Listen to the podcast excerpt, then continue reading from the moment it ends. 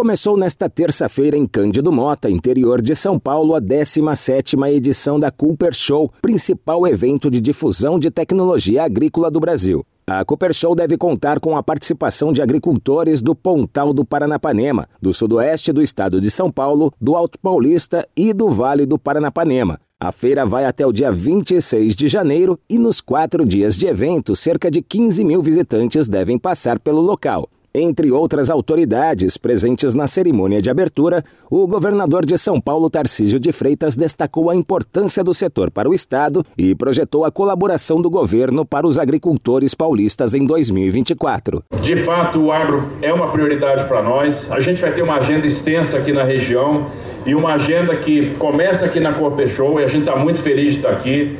Vamos fazer entrega de máquinas agrícolas para as prefeituras. Nós vamos ter inauguração aqui de vicinais. A gente vai investir muito em infraestrutura, porque a gente sabe como a logística faz a diferença para o agronegócio, porque logística e agro caminham juntos. É, vamos realizar a entrega de mais títulos, porque a regularização fundiária é uma pauta importante, é uma prioridade do nosso governo.